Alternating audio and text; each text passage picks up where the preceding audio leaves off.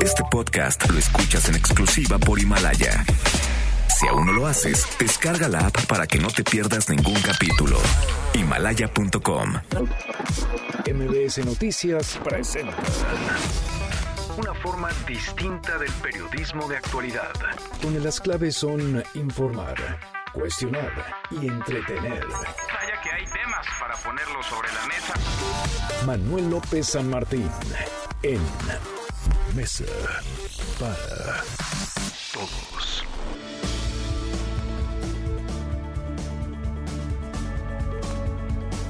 Viernes, por fin es viernes, la hora en punto, movida, muy movida la tarde, mucha información. Viernes 22 de noviembre. Soy Manuel López San Martín, acaban de estar como todos los días, como todas las voces, todas las mes, todas las voces en esta mesa, la mesa para todos.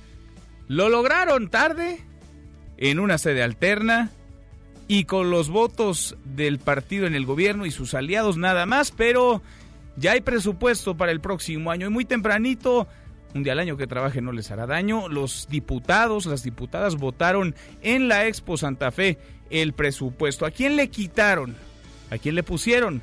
Castigaron a los órganos autónomos, castigaron también al Poder Judicial, le dieron más dinero, más lana algunas secretarias, sobre todo aquellas que manejan los programas sociales más importantes del gobierno del presidente López Obrador. Ya lo vamos a platicar a detalle. Mucho que pone sobre la mesa esta tarde. Arrancamos con las voces y las historias de hoy. Las voces de hoy.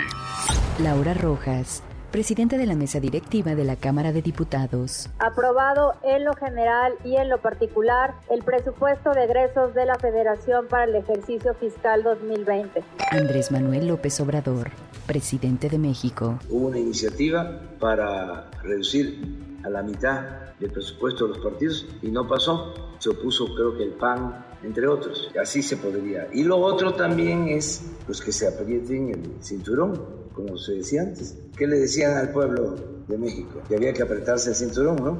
Pues ahora se tiene que apretar el cinturón el gobierno, incluido el INE.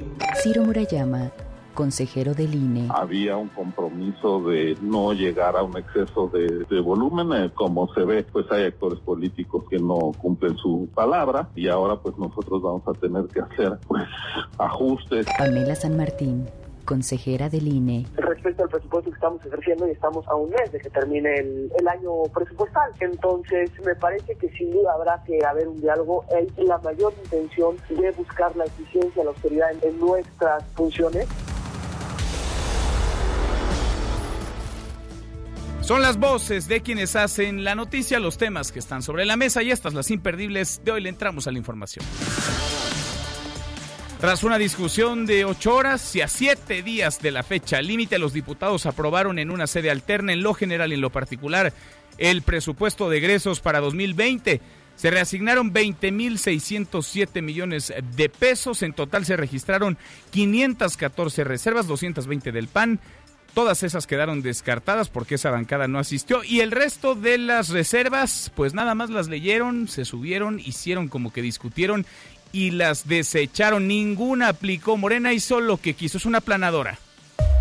Los más afectados en este presupuesto de egresos son los órganos autónomos que tendrían una reducción de 4.183 millones de pesos de un total de 6.1 billones de pesos. El presupuesto contempla esa cantidad de dinero. Habrá recortes al Poder Judicial por más de 1.300 millones, al Instituto Nacional Electoral por 1.071 millones de pesos, a la Comisión Nacional de los Derechos Humanos por 37 millones de pesos y también a la Fiscalía General de la República por 1.500 millones de pesos.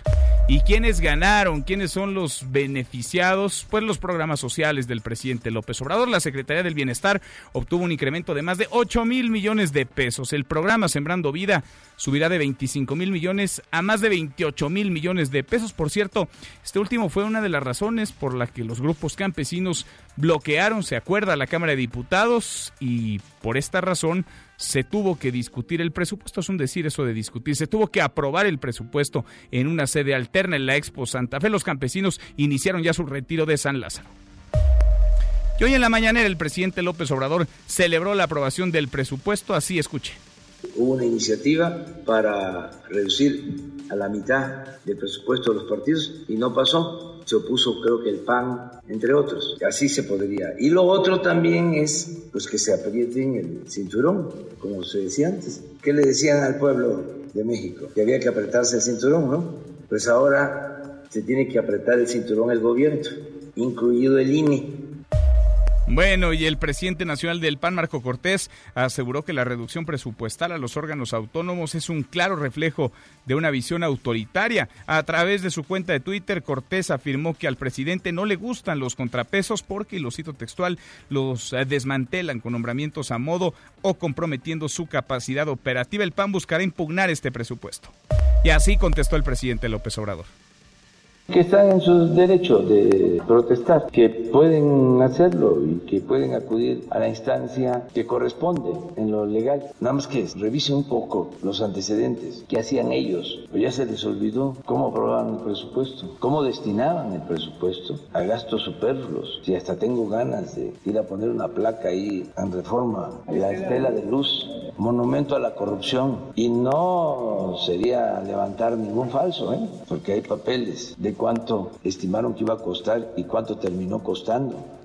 Bueno, y en otro tema, el presidente López Obrador lo había adelantado ayer, hoy lo confirma, enviará una terna integrada solo por mujeres al Senado para la elección de quien ocuparía la vacante que dejó el ministro Eduardo Medina Mora. Las candidatas a la Suprema Corte de Justicia de la Nación son Margarita Ríos Farjat, actual directora del SAT, Ana Laura Magaloni, exdirectora de la División de Estudios Jurídicos del CIDE, y Diana Álvarez Mauri, subsecretaria de Desarrollo Democrático de la Secretaría de Gobernación. Nancy Pelosi, presidenta de la Cámara de Representantes de Estados Unidos, dijo ayer que aunque no hay avances en la negociación del TEMEC, el Tratado México, Estados Unidos y Canadá, no lo podrán aprobar este año.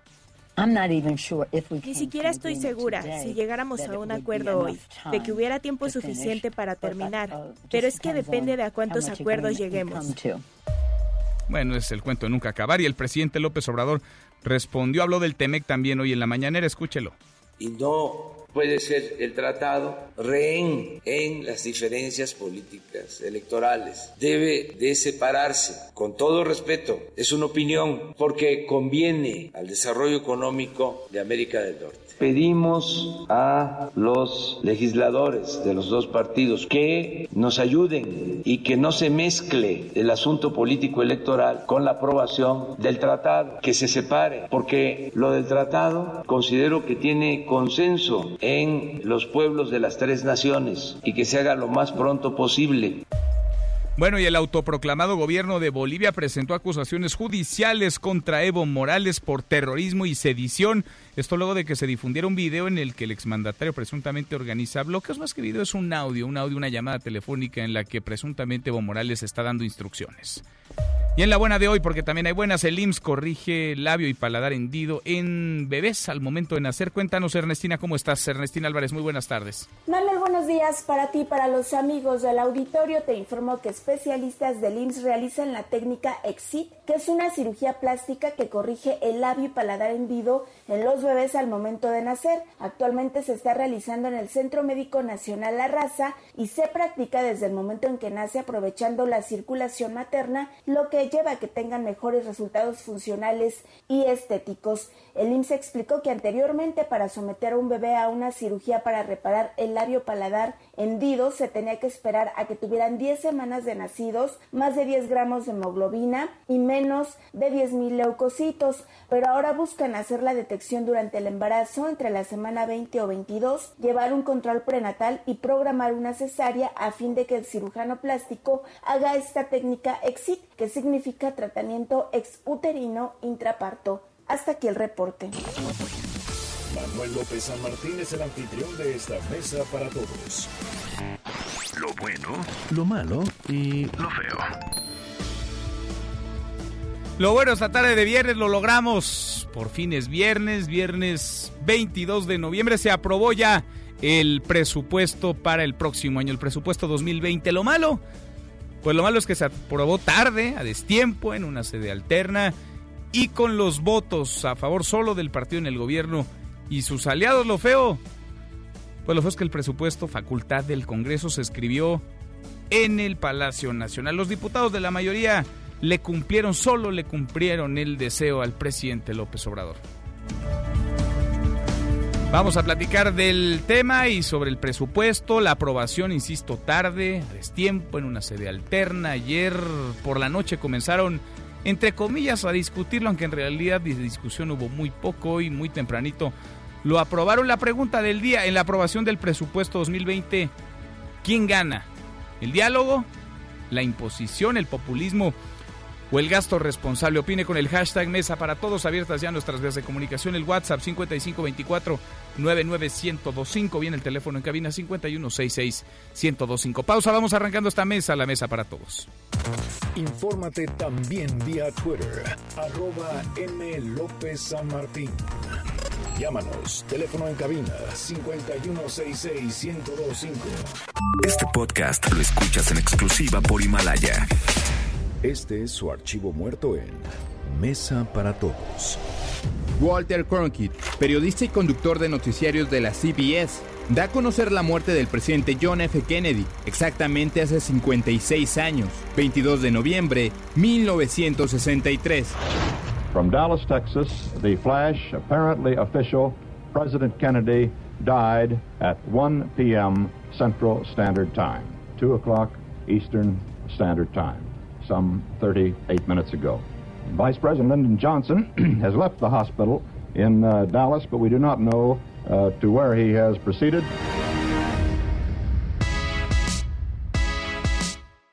Seguimos, volvemos a esta mesa, la mesa para todos a destiempo, tarde, en una sede alterna y con los votos a favor solo del partido en el gobierno y de sus aliados. Hoy muy tempranito se aprobó el presupuesto 2020. Angélica Melín, Vaya jornada, ¿no? La de ayer, la de hoy. Estás desvelada, Angélica. Gracias. Cuéntanos cómo estuvo la cosa. Buenas tardes. Un poco, Manuel. Muy buenas tardes. Te saludo con mucho gusto y también a los amigos del auditorio. Tuvieron que pasar los diputados un camino muy tortuoso y pedregoso para, al final de cuentas, entre protestas, muchos gritos, acusaciones por cobro de moches y con la notoria ausencia de los diputados del PAN, bueno, pues es que se aprobó el presupuesto para el año 2020 que implicará un gasto de 6 billones 105 mil millones de pesos, según informó el presidente de la Comisión de Presupuesto, el diputado Alfonso Ramírez Cuellar. Manuel, con la Cámara de Diputados bloqueada por onceavo día consecutivo, esto por las organizaciones sociales y campesinas que instalaron allí un plantón y un bloqueo permanente, los congresistas tuvieron que irse a otra sede alterna, una sede que estuvo blindada con vallas antimotines y también resguardada por decenas de elementos policíacos.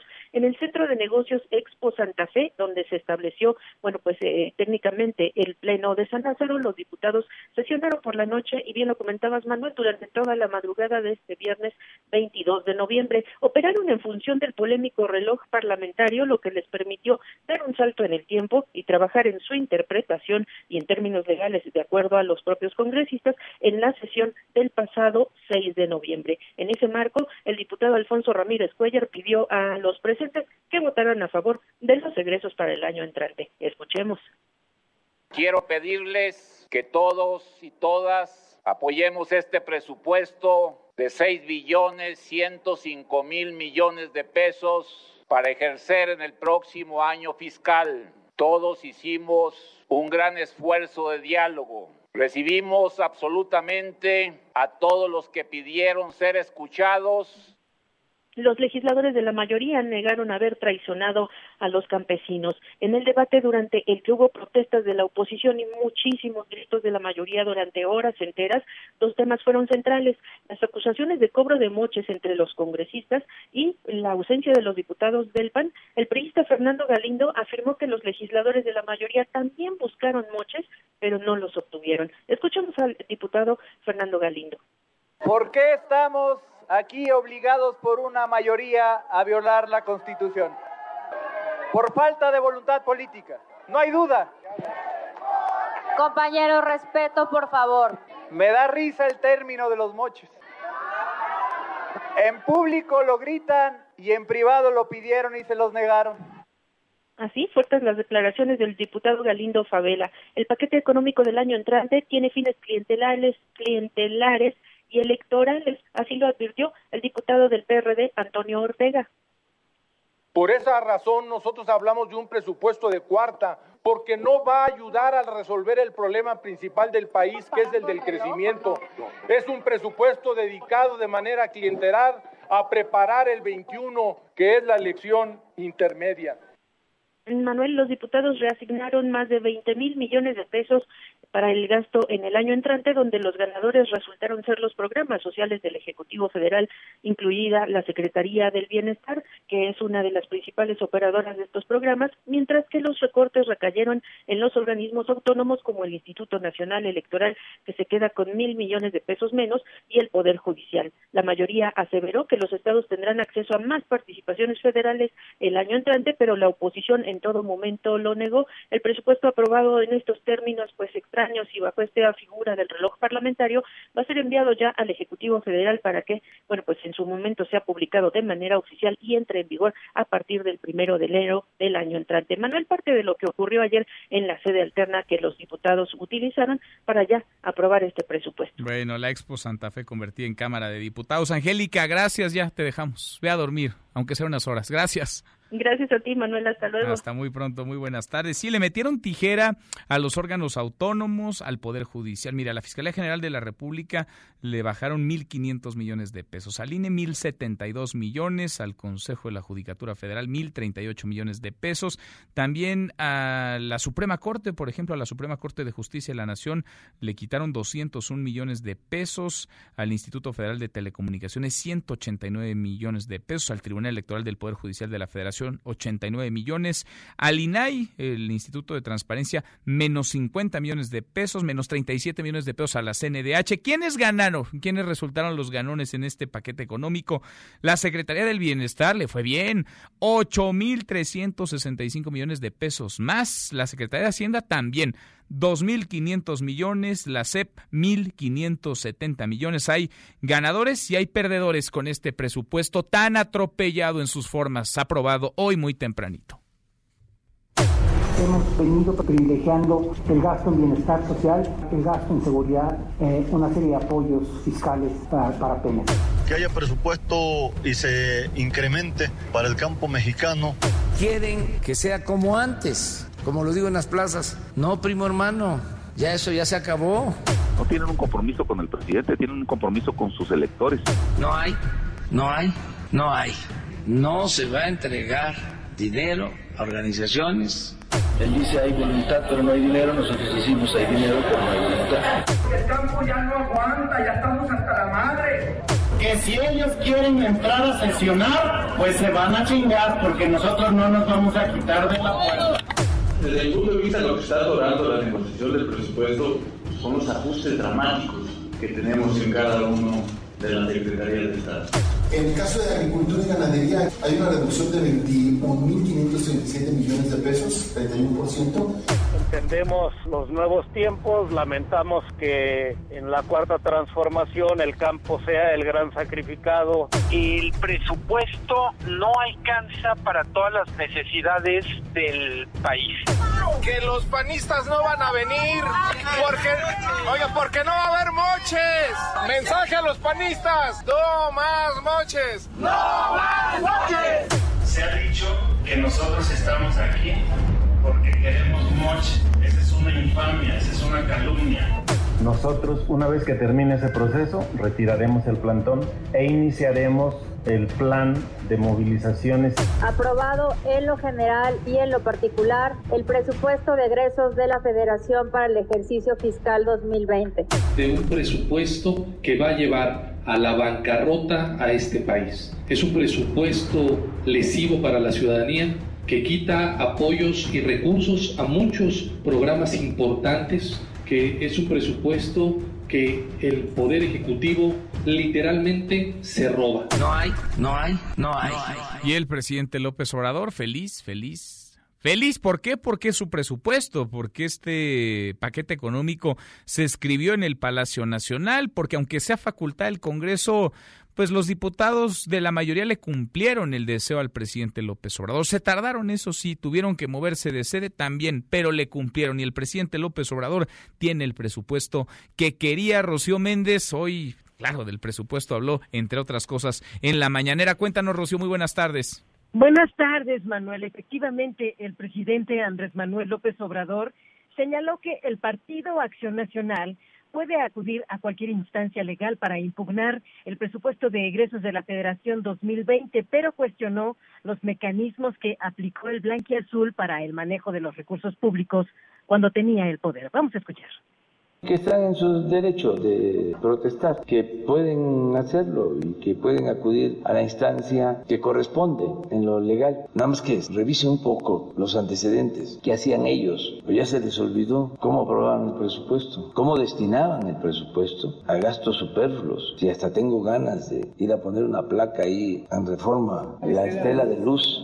monumento a la corrupción, y no sería levantar ningún falso, ¿eh? porque hay papeles de cuánto estimaron que iba a costar y cuánto terminó costando.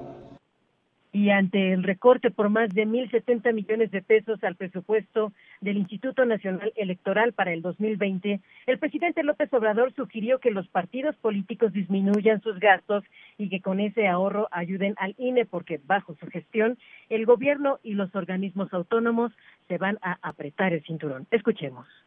Hubo una iniciativa para reducir a la mitad del presupuesto de los partidos y no pasó. Se opuso creo que el PAN, entre otros. Así se podría. Y lo otro también es pues que se aprieten el cinturón, como se decía antes. ¿Qué le decían al pueblo de México? Que había que apretarse el cinturón, ¿no? Pues ahora se tiene que apretar el cinturón el gobierno, incluido el INE. Bueno, el reporte al momento. Gracias, muchas gracias, Rocío. Ahí está el tema. Entonces el presidente contento, ¿no? Andaba de buenas hoy. Sin duda alguna, aunque se notó que también se había tomado un poco más de tiempo por la noche porque su voz, como escuchaste, estaba un poco cascada, pero finalmente contento. Bueno, contento el presidente, él sí feliz, feliz, feliz. Gracias, Rocío. Hasta pronto, buenas tardes. Muy buenas tardes, salió ya el presupuesto, está contento el presidente. ¿Qué pasa en la Cámara de Diputados? El bloqueo sigue, ya se fueron las organizaciones que se apostaron en los accesos a la Cámara de Diputados. Juan Carlos, Juan Carlos Alarcón, ¿cómo estás, Juan Carlos? Buenas tardes. Hola, ¿qué tal Manuel? Gracias. Muy buenas tardes a toda la audiencia. Pues ha disminuido ya prácticamente en un 80% la presencia de las organizaciones campesinas en las inmediaciones del Palacio Legislativo de San Lázaro. En este momento se lleva a cabo un último acto político por parte de las cuatro organizaciones que integran el Frente Auténtico del Campo.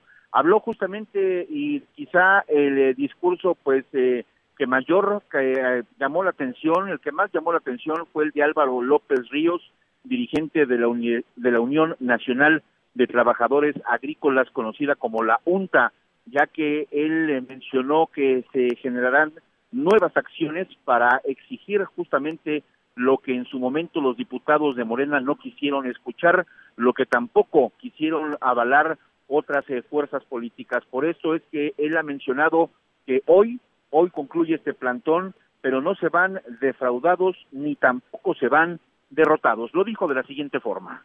Aprobaron un presupuesto que corre la ruta de desmantelar toda la política pública sobre texto de combatir corrupción y sobre texto de evitar moches.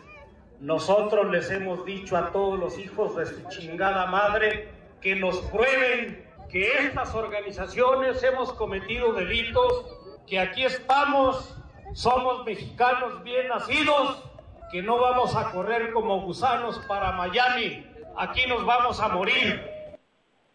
Hubo claros cuestionamientos en contra de los diputados de la bancada de Morena, precisamente por esta situación que se vivió durante prácticamente 12 días, 12 días que en ningún momento fueron escuchados ni tampoco hubo el más eh, mínimo acercamiento para tratar de dialogar y llegar a un acuerdo en definitiva que pudiera destrabar precisamente pues la situación que hasta este momento todavía los tiene de manera pues eh, muy enardecida y molestos por esta aprobación del eh, presupuesto donde ellos señalan por cierto que se eliminaron 28 mil millones de pesos de apoyos para el campo en diferentes programas y que ahora serán repartidos de manera personal por los siervos de la nación, por eh, precisamente pues a, la orden del gobierno de México. Te comento que en esta eh, pues en este acto político hubo nuevamente cuestionamientos muy precisos hacia los diputados de Morena. Escuchemos.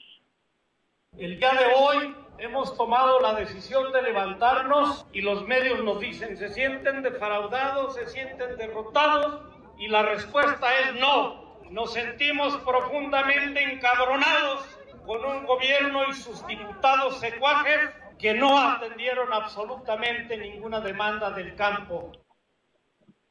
El siguiente paso, Manuel, amigos del auditorio, una vez que este campamento pues quede ya totalmente libre, es eh, regresar a los estados, realizar un plan de acción que por cierto ya lo han definido y el primer paso que darán es que todas las organizaciones del campo independientes que integran el FAC irán a cada una de la casa de las casas de los diputados de la bancada de Morena donde se instalarán nuevamente en plantón, exhibirán a los rostros precisamente las banderas donde harán estas eh, muestras de repudio, muestras de eh, pues de manifestación en contra de esta política que ellos calificaron como continuista a los sistemas neoliberales anteriores.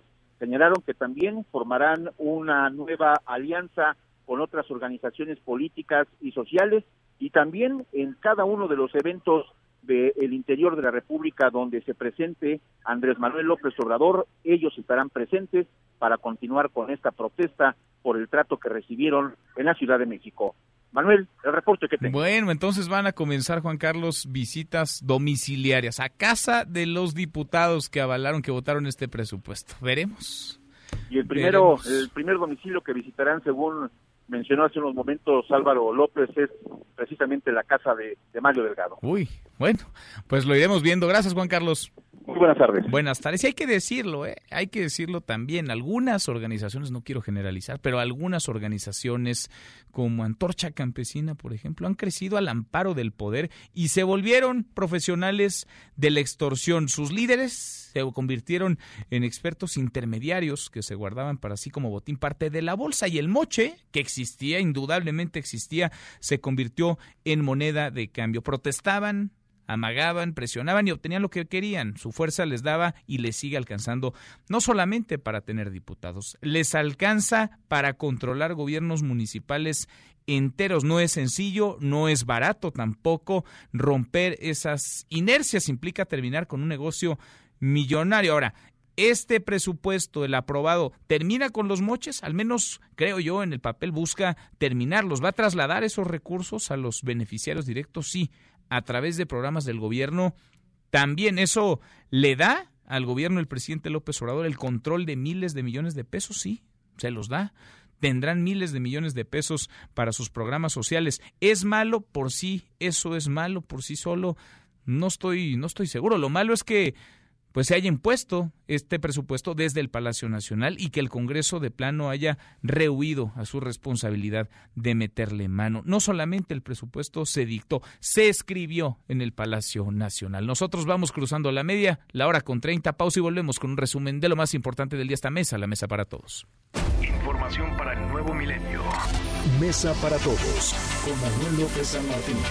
Regresamos. Este podcast lo escuchas en exclusiva por Himalaya.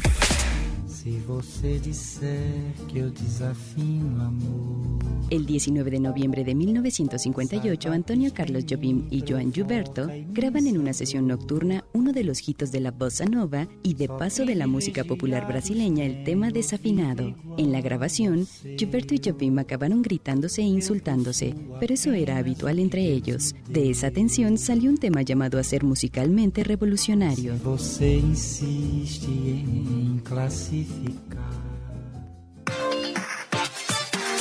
Seguimos, volvemos a esta mesa, la mesa para todos. Cruzamos la media ya a la hora con 32. Le entramos a un resumen con lo más importante del día. Resumen nacional. En la primera quincena de noviembre la inflación tuvo un ligero repunte, se ubicó en 3.1% a tasa anual. Sin embargo, por onceavo mes consecutivo se mantiene dentro del rango del Banco de México de 3%, más menos un punto porcentual.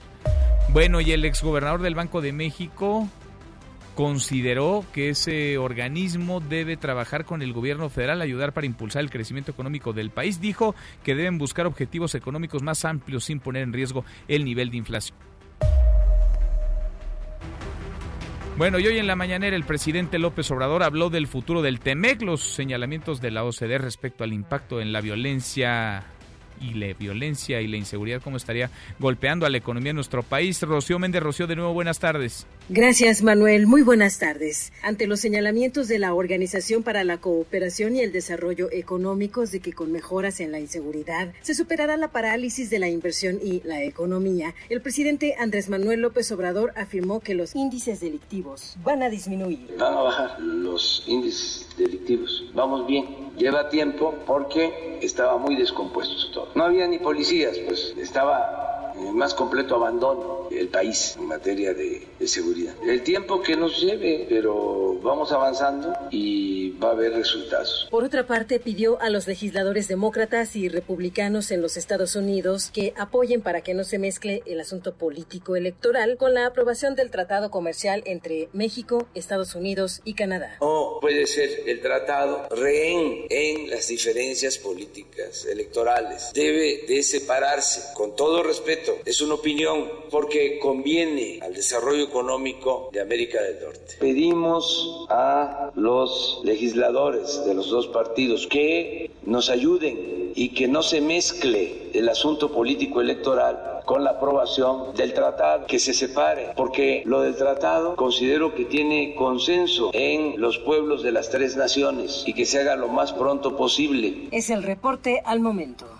Gracias, muchas gracias, Rocío. También el presidente López Obrador en la mañanera respaldó el nombramiento de nuevo de Rosario Piedra Ibarra en la CNDH. ¿Y cómo no lo va a respaldar si era su candidata? Bueno, ante los múltiples cuestionamientos se sumó otro ahora, el de la oficina en México del Alto Comisionado de Naciones Unidas para los Derechos Humanos. Esto dijo el presidente.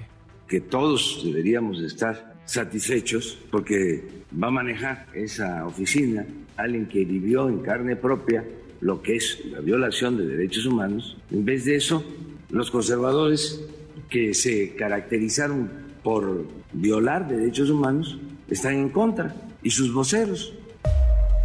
Bueno, es que no es que estemos en contra de una persona, ni la ONU, ni la barra mexicana Colegio de Abogados, ni la oposición, ni muchos ciudadanos libres sin filiación partidista. Lo que sucede es que Rosario Piedra Ibarra no era elegible, mintió en lo que ella protestó, decir verdad, que no había tenido un cargo de dirección de un partido político. Lo tuvo hasta hace cinco minutos en Morena. Y además, ya si sumamos el muy manoseado y contaminado proceso que la llevó a la CNDH, carece no solamente de legalidad, sino de legitimidad Rosario Piedra. Ibarra está manchada, está marcada y con ella su gestión. La secretaria de Gobernación, Olga Sánchez Cordero, hizo un llamado para homologar el tipo penal de la alerta de violencia de género. Nora Bucio, cuéntanos, Nora, buenas tardes. Manuel, te saludo con gusto y te comento que la secretaria de Gobernación, Olga Sánchez Cordero, señaló que es necesario empatar con los criterios internacionales la alerta de violencia de género y poder homologar los tipos penales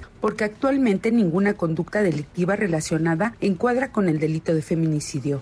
Porque es tan disímbolo en una entidad y en otra entidad que muchas veces es muy difícil, por ejemplo, encuadrar la conducta en un tipo penal pues muy inclusive eh, que no eh, rija los principios de taxatividad, sino que esté sin este principio y que al final del día queden impunes estas conductas. Entonces es importante avanzar en la armonización del tipo penal de feminicidios en toda la República para que no exista la impunidad en este tipo de delitos. Creo que esto es muy importante. Y sobre todo que eh, esta armonización tiene que ir de acuerdo a los estándares internacionales. Al participar en la 19 sesión ordinaria del Sistema Nacional para la Igualdad entre Mujeres y Hombres del Instituto Nacional de las Mujeres, explicó que este es un tema sumamente importante para armonizar el tipo penal del feminicidio porque es muy disímbulo entre entidades, lo que dificulta encuadrar la conducta penal y fomenta la impunidad. Esto, además, ayudará a las mujeres a enfrentar las conductas violentas o de riesgo en su contra. Manuel, la información.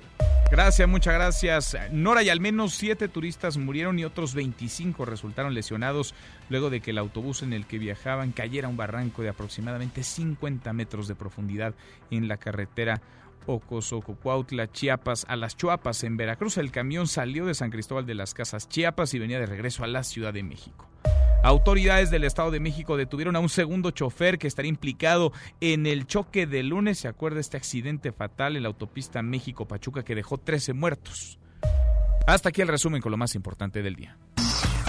En Mesa para Todos, Ezra Shabot. Ezra, querido Ezra Shabot, con tu corte de caja, como todos los viernes en esta Mesa para Todos. ¿Cómo te va, Ezra? Hola, Manuel López San Martín. Buenas tardes y buenas tardes al auditorio. En una, una semana, pues yo creo que sellada fundamentalmente por el tema del presupuesto, el debate sobre el dinero que se tendrá que, por un lado, recaudar y el otro gastar. Esta lucha que terminó finalmente el día de ayer por la noche, cuando pues finalmente los diputados de Morena y sus aliados pues se lograron finalmente conseguir la mayor parte de lo que podríamos llamar pues eh, los votos, los votos que no sabemos bien a bien por qué no se pudieron conseguir en días anteriores.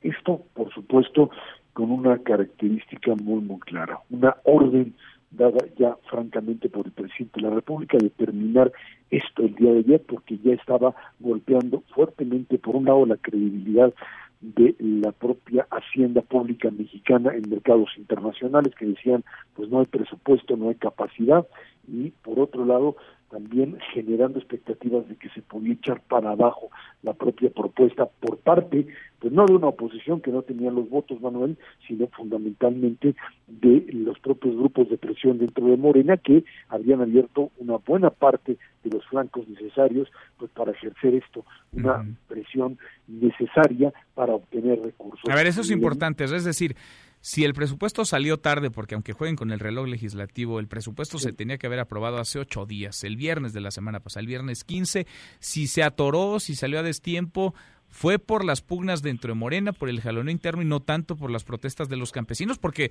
pues sí, los diputados cuando quisieron se movieron de sede de la Cámara de Diputados a la Expo Santa Fe, esto lo podían haber hecho la semana pasada o la antepasada sin duda alguna, creo que el tema central era hasta dónde la negociación dentro del equipo en el poder pues daba para mover recursos. Hay que recordar que una de las eh, también presiones importantes que se estaban generando, además de la eh, lucha, digamos, de los grupos campesinos dentro de Morena, era el, el, el, pleito por de dónde jalar más, más recursos, más dinero para programas sociales del propio gobierno, que recordemos que no tiene ni siquiera padrón y que está dado bajo el principio de que hay que pues, simplemente dar dinero a más gente sin encontrar mecanismos de control, de supervisión, de transparencia. Y lo que hicieron fue básicamente pues recortarle ahí a, organismos de lo que les llamamos organismos autónomos, fundamentalmente al INE y a a otros, al INAI, perdón, y a otros de la misma, del mismo tipo, además de recortes ahí a la Secretaría de Educación Pública y por supuesto a la propia Secretaría de eh, eh, Agricultura, Ganadería, en algo que eh, pues está determinado claramente en aumentos en algunas partes que tienen que ver con el gasto directo de las secretarías, pero no específicamente en los programas anteriores, que es cierto, se entregaba el dinero pues organizaciones campesinas que eran básicamente liderazgos que no daban tampoco ningún tipo de transparencia de cómo se gastaban, pero en este caso pues era parte de una pugna interna. Aquí qué es lo que está sucediendo ahora que ante el eh, problema que el Instituto Nacional Electoral va a enfrentar el próximo año, no el 2020, perdón, sino el 2021, pues eh, falta dinero, no hay suficientes recursos y por eso se habla pues de un golpe a organismos autónomos, fundamentalmente al INE. El día de hoy finalmente López Obrador lo que les dice es pues que los partidos políticos se reduzcan el, el dinero que tienen o lo que reciben y que se lo entreguen. Ya no hay forma, porque eso está pues prácticamente establecido en, fórmulas que ahí están eh, eh, planteadas, pero bueno, pues de lo que se trata básicamente es de generar una especie de ambiente que le permita al propio Ejecutivo Federal pues golpear otra vez a otra instancia autónoma. Oye, el este presidente feliz, ¿no, es Feliz, feliz, feliz. Es su presupuesto, no solamente lo dictaron, se escribió este presupuesto en el Palacio Nacional. Sin duda alguna, ahí está, por supuesto, como te decía, de órganos autónomos van para abajo, pero el problema es, ahora sí que creo que el único, no hay oposición, sabemos que no hay una oposición pues minimizada en este momento, la única oposición real es la realidad, un presupuesto que está basado en un crecimiento al 2%, todo lo que le pueden encontrar y en ese sentido ni la recaudación que puedan generar el próximo año, ni precios de petróleo como están planteados, ni producción petrolera le pueden dar. Y entonces pues habrá que comerse otra parte del fondo de estabilización presupuestaria y en ese sentido pues terminar con todos los ahorros esperando un 2021 como el año en donde pues con una reforma fiscal mucho más agresiva pues pudiesen de alguna manera generar crecimiento. Ahí está ya esta semana, Manuel, lo que pues los organismos internacionales han planteado claramente, diciendo la OCDE, no hay forma de que México pueda crecer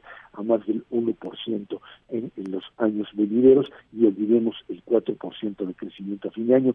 Ya, si llegamos al 2 que teníamos anteriormente, será una, una realidad pues bastante buena, recordando que el tema el tema fundamentalmente no tiene que ver necesariamente con factores externos, sino con factores internos, en donde puede haber mucha inversión extranjera, como la ha habido, pero que esta no pesa de la misma forma que una inversión eh, privada o pública como la hemos tenido, que se ha venido para abajo, la semana que entra pues presentan otra vez lo que serían planes de infraestructura, a ver si ahora sí la iniciativa privada le cree al gobierno y empieza a poner los billetes sobre la mesa. Híjole, pues veremos. Por lo pronto, Esra, ya anunciaron las organizaciones campesinas o algunas de ellas que de la Cámara de Diputados se mueven, levantan el plantón, pero se van a ir a visitas domiciliarias, van a ir a visitar a cada uno de los diputados que votaron el presupuesto. Hasta su casa empezarán con Mario Delgado.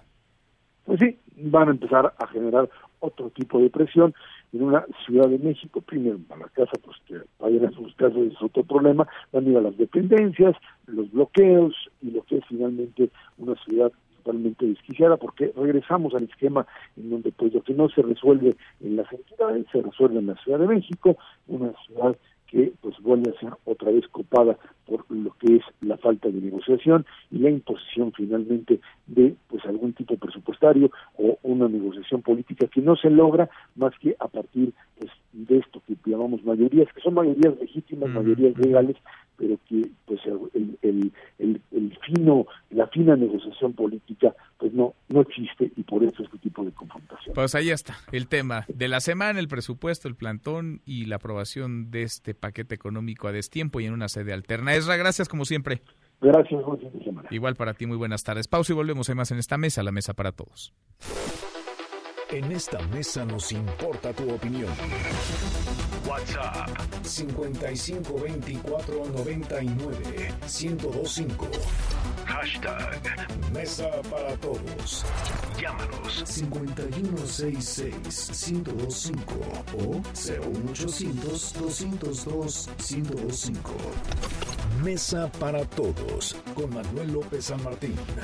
Aquí todos tienen un lugar. Este podcast lo escuchas en exclusiva por Himalaya. Más información y análisis en Mesa para Todos con Manuel López San Martín. Los numeritos del día.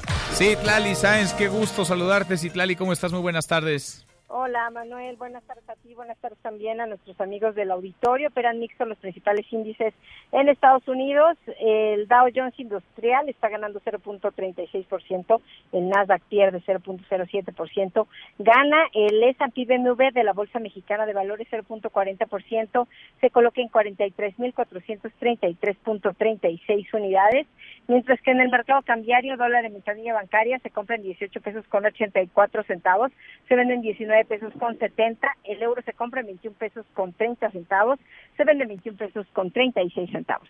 Manuel, mi reporte al auditorio. Gracias, muchas gracias, Itlali. Buen viernes y muy buen fin de semana. Igualmente, buen fin de semana para ti. Gracias. Hasta. El Maratón de Premios HSBC presenta a comprar y a ganar con el Maratón de Premios HSBC. Acumula kilómetros con las compras de tu tarjeta de crédito HSBC del 15 de noviembre de 2019 al 15 de enero de 2020 y cámbialos por increíbles premios. Consulta términos, requisitos de contratación, comisiones y condiciones de la promoción en www.hsbc.com.mx diagonal maratón. Economía y finanzas con Eduardo Torreblanca. Lalo, qué gusto saludarte, ¿cómo estás? Igualmente, me da mucho gusto saludarte en este viernes y saludar al público, por supuesto. Bueno, ya salió tarde, en otra sede, pero ya salió el presupuesto para 2020. Habrá tiempo de irlo desmenuzando a detalle. De bote pronto, ¿cómo lo ves, Lalo? Bueno, mira, tiene cosas positivas, como tú bien lo señalas, habrá que desmenuzarlo poco a poco, hay cosas positivas, hay otras que no lo son tanto, no parecen serlo, como por ejemplo, el mantener una carga asistencialista cuando la economía está prácticamente estancada. Es, a mí en lo personal me preocupa el que haya algunos programas sociales de corte asistencialista que han recibido un incremento relevante para el 2020 cuando la economía desafortunadamente está parada, porque si no ofrece buenos resultados el año entrante, no tendrá forma el gobierno en el 2021, en el año 2021, de poder mantener esas intenciones asistencialistas, porque si la economía no crece no hay manera de soportar esa, esa estructura de programas sociales mientras que reduce o elimina algunos otros programas calificados por el Coneval, una institución totalmente seria y responsable, que ha calificado Coneval como muy relevantes para la reducción de la pobreza, es decir, de los 103 programas sociales para reducir la pobreza, pobreza solamente 87 se van a mantener en el 2020, incluso el programa de jóvenes construyendo el futuro que fue finalmente hechura del actual gobierno, se, se verá reducido en más de 36%, lo que habla de que posiblemente no fue bien estructurado o no dio buenos resultados ese programa que finalmente pudo ejercer mucho menos de lo que eh, se tenía destinado, o sea, hubo un subejercicio que demandó un ajuste relevante y eso preocupa, pues eh, el hecho de que no tengamos un asidero en el crecimiento económico que permita garantizar que esos programas sociales muy necesarios, sin lugar a dudas, van a poder mantenerse un año después. Pues vamos a revisar a detalle. Por lo pronto la tijera le pasó a los órganos autónomos, al Poder Judicial. Hay más dinero para algunos programas sociales, pero ya pones el acento en otros que al contrario van a recibir un recorte. Vamos a seguirlo platicando, Lalo, si te parece, a, la, a, lo largo de la próxima semana. ¿Tenemos postre? Por supuesto, para los adultos mayores un buen postre.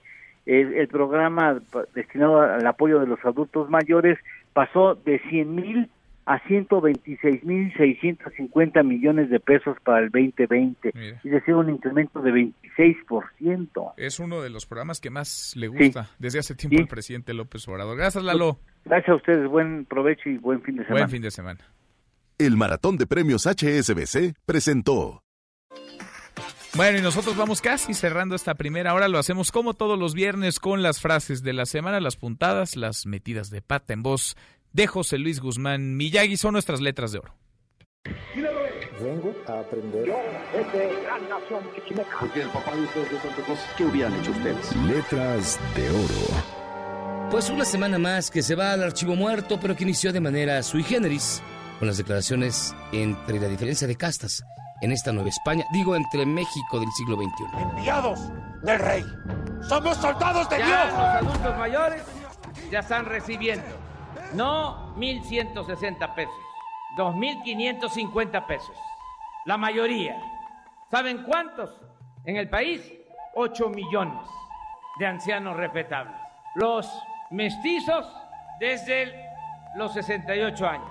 Los indígenas desde los 65 años. Luego, pues de plano, nuestro presidente historiador se fue a la historia y encontró al prócer de los recortes presupuestales y la austeridad republicana. En la historia se registran infinidad de casos sobre este fenómeno económico y político. Apenas desembarcó en Veracruz el conquistador Hernán Cortés y sin ningún fundamento legal, porque eso se puede probar, no había ningún fundamento legal, se autonombró alcalde. Fue el primer fraude. Y aunque ya parece monotemático, pero luego de plano el presidente le entró al TV y novelas del siglo XIX y le voló la novia a Porfirio Díaz y se la puso a don Benito. En la boda en que se casó Benito Juárez con Carmelita Romero Rubio. Ya para no aburrirlos y para que vean que de todo se cuece aquí en Washington, al congresista Eric Swalwell se le salió una puntada en una entrevista por televisión y les juro que el audio no está editado. The evidence is uncontradicted that the president used taxpayer dollars to ask the Ukrainians to help him cheat an election. And the complaint that I've heard is to help him cheat an election. Y haciendo la Superagente 86 descubrimos lo que Evo hace mientras se hace. La revolución, chico. Hermano, su comida a las ciudades. Vamos a bloquear el circo de verdad. ¿no? No me acuerdo de cuando me, me expulsaron del Congreso en 2002. Sí, sí, Tal vez pero en Omino, Cochabamba, La Paz, se bloquearon. Sí, hermano. Y ahora me, me expulsan de Bolivia y ya bloqueo. Hasta ganar, hermano, ¿ya? Con los presupuestos, los borregos, digo, los diputados levantaderos de Morena se fueron a un recinto alterno para aprobar el presupuesto del 2020, que por primera vez en 15 años no salió a tiempo. Panistas no van a venir. Estamos rumbo a una sede alterna para aprobar el presupuesto de egresos. La Cámara sigue tomada. No pudimos acceder a, a nuestro recinto, entonces vamos a una sede alterna. Aquí todo el grupo de parlamentario de Morena unido y listo. para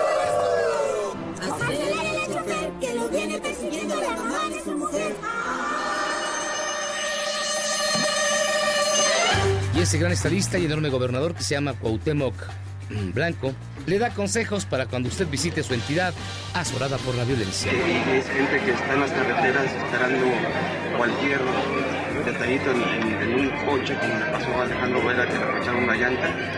Lamentablemente fue este, secuestrado. Pero sí en estos casos este, muy delicados a ustedes también como prensa, hay que tener mucho cuidado porque les dan la oportunidad a los, a los secuestradores de, de hacer bastante cosas sin Vengo a aprender. Porque el papá de ustedes de Santa Cruz, ¿qué hubieran hecho ustedes? Letras de oro. Nuestras letras de oro en voz de José Luis Guzmán. Miyagi, así cerramos esta primera hora saludando ya a nuestros amigos de Torreón, Coahuila. Ya nos escuchan a través de Q en el 91.1 de FM. Pausa y volvemos con la segunda de esta mesa, la mesa para todos. Información para el nuevo milenio. Mesa para todos con Manuel López San Martín. Regresamos. Este podcast lo escuchas en exclusiva por Himalaya. Más información y análisis en Mesa para todos con Manuel López San Martín. Tonight, I wanna make sure that you're alright. Looks like a cold, cold wind is blowing in. I'm taking you home tonight. We're like a train that's left the tracks. Arrancamos esta segunda hora. Gracias que nos acompaña. Es viernes, lo logramos por fin. Es viernes. Gracias que nos acompaña. Es viernes 22 de noviembre. Soy Manuel López San Martín. Revisamos las redes, cómo se mueven las cosas en Twitter de las redes. Esta mesa, la mesa para todos. Caemos en las redes. Bueno, se mueve desde ayer y hoy muy tempranito no deja de aparecer entre las principales tendencias. Hashtag presupuesto 2020 y es que se aprobó ya el presupuesto para el próximo año, se aprobó a destiempo en una sede alterna, se aprobó con los votos nada más de Morena y sus aliados, con la ausencia del PAN y el voto en contra del PRD, lo que queda del PRD y del PRI este presupuesto que aunque es facultad del Congreso, pues se escribió en el Palacio Nacional. Los diputados de la mayoría le cumplieron el deseo al presidente, el presidente que está feliz, feliz, feliz. Eso sí, le metieron tijera a las dependencias que resultan, por decirlo menos, incómodas, a los órganos autónomos, a los órganos independientes. Hubo recortes importantes en el presupuesto que tendrá para el próximo año el Instituto Nacional Electoral, por ejemplo, al INE pues le pasó la tijera menos 1.072 millones de pesos, a la Fiscalía General de la República menos 1.500 millones de pesos, al Consejo de la Judicatura Federal menos 1.038 millones de pesos. ¿Quiénes ganaron? Bienestar, la Secretaría del Bienestar le fue bien, 8.365 millones de pesos más que los que tuvo este 2019. Hacienda, 2.500 millones de pesos más. La Secretaría de Educación Pública, 1.570 millones. Los campesinos que protestaban, las organizaciones que se apostaron a las afueras de San Lázaro, que bloquearon los accesos a la Cámara de Diputados durante 11 días, ya levantaron sus plantonas en maletas, ya se van de la Cámara. Eso sí, han amagado, irán a protestar a las casas, a los domicilios de cada uno de los diputados que votó este paquete económico. Se mueve además el hashtag AMLO y hashtag prensa. Y es que hay una nueva polémica. El presidente López Obrador dijo que su gobierno acabó con el pago a la prensa para publicidad. Escuche cómo lo dijo hoy muy tempranito. Se redujo al 40% y ya no hay subvenciones, ya no se paga para que aplaudan o callen los medios. Y eso se terminó. Entonces, son completamente libres. Bueno, oiga, ¿y se acuerda del diputado Charlie Valentino, este personaje que conocemos solamente por escándalos? Es un diputado local de Morena en Tabasco. Es el mismo que en septiembre pasado propuso desde la tribuna del Congreso Estatal la reelección del presidente López Obrador. Le rogó, le imploró al presidente que se reeligiera. Bueno, pues ahora está sugiriendo que se cambien de lugar los restos de Hernán Cortés. Lo dice, lo argumenta, si es que se le puede llamar así, de esta manera. Yo le sugeriría al, señor presidente, con todo el respeto que se merece, que si realmente nos afecta a todos eh, la osamenta de ese personaje aquí en, en el país, pues que saquen esa porquería de aquí que solamente nos da mal aspecto. O sea, y por los españoles, pues que se lleven ese puto foco de infección aquí que solamente pena y vergüenza le da a nuestro país tener eso que es un ave de mal agüero. Y si pueden sacar a todos los españoles que se encuentran aquí chupando la sangre, que lo saquen de la misma forma. Deportes. Con Nicolás Romay. Qué cosa, bueno, es lo que tenemos en la política mexicana. Querido Nico, qué gusto saludarte, ¿cómo estás? Bien, Manuel, me da gusto saludarte. El fútbol no está mejor, ¿eh? No, ahí, nos damos un quien vive. Ahí nos damos un tiro. Qué cosa. Qué barbaridad. Oye, regresa complicado. nuestra muy querida, amada, odiada también a veces, Liga MX, Nico. Y extrañada cuando no la tenemos. sí, y extrañada cuando no la tenemos. A ver, ¿cómo está la situación? Vamos a explicarlo tal cual, paso a pasito. A ver, hoy juega Cholos contra León. Sí. Si hoy gana el conjunto de Cholos, automáticamente están eliminados Pachuca, Pumas, Chivas y Atlas. Esos cuatro equipos están eliminados. Fuera, si hoy gana Cholos, ¿no? Vamos a suponer que hoy Cholos empata con León. Ajá. Está el partido de Monterrey contra Atlas. Si Monterrey gana, automáticamente, aunque haya ganado Cholos, queda eliminado Cholos, queda eliminado Pachuca, Pumas, Chivas y Atlas, evidentemente, ¿no? Pero si Monterrey no gana, Manuel, en el partido con de Pachuca contra Pumas, se juegan la vida, porque el que gane, califica. Si empatan, Chivas tiene posibilidades y ganándole a Veracruz, se mete a la liguilla. Pero te lo qui- quise contar así para que dimensionemos lo difícil que la tiene Chivas, ¿no? Sí, está bien complicado. O sea, muy podría complicado. salir a la cancha Chivas ya eliminado. Sí, podría salir a la cancha Chivas ya eliminado o salir con esperanzas, pero al mismo tiempo se va a estar jugando el Pachuca contra Pumas. A ver, Entonces- hoy es, hoy es la, última jornada. Hoy, Hay sí. equipos que ya traen su boleto. O sea, sí, sí, sí, la mayoría. La Bueno, mayoría. siete decir, ya tienen su boleto. A ver, siete tienen boleto y un asiento, un lugar, se Para está cinco disputando equipos. entre cinco. A ver, es. Guadalajara, Pachuca, Pumas, Tijuana y Monterrey. Esos cinco se disputan el octavo. Correcto, exactamente. Pero hay otros como Santos, que ya tiene boleto, Necaxa, América, León, Tigres, Querétaro, Morelia, que ya tienen boleto. A ver, para ti, me llamaba la atención, Nico. ¿Para ti el favorito es el América? No. ¿No? No, no, no. Yo creo que el favorito hoy tendría que ser Santos, que es líder, ¿no? Me, me parecería. Bueno, es que em- en, en- en la mesa de Radio Marca, claro, el América era el favorito ayer, Nico. Yo los iba escuchando. ¿Quién, ¿Quién lo dijo? Fue Bernardo de la Garza, ¿no? Creo que Bernardo. Sí, y Bernardo. Daniela, la Garza, Y sí, tú sí, sí. también. Y Joshua no estaba, pero si no, también lo hubiera dicho. También lo hubiera dicho. Yo creo que el favorito tiene que ser Santos porque va a entrar como líder. Pero también entiendo, para las casas de apuesta el favorito es América, eh, Manuel, aunque te duela. Pues porque serán los más apostadores, los aficionados del América, ¿o qué, Nico? No, no, no, pues porque es el que paga menos. No, Pero no lo sé. el América se va a meter, ¿qué? ¿En cuarto, quinto, sexto? Depende, se, se puede mover mucho, fíjate. Si gana León, León rebasa al América. Si gana Tigres, Tigres rebasa al América. Si gana Querétaro, está difícil, ya no rebasa al América. Pero, hombre, la cosa está complicada para el América. Yo no creo que vaya a cerrar como local en cuartos de final.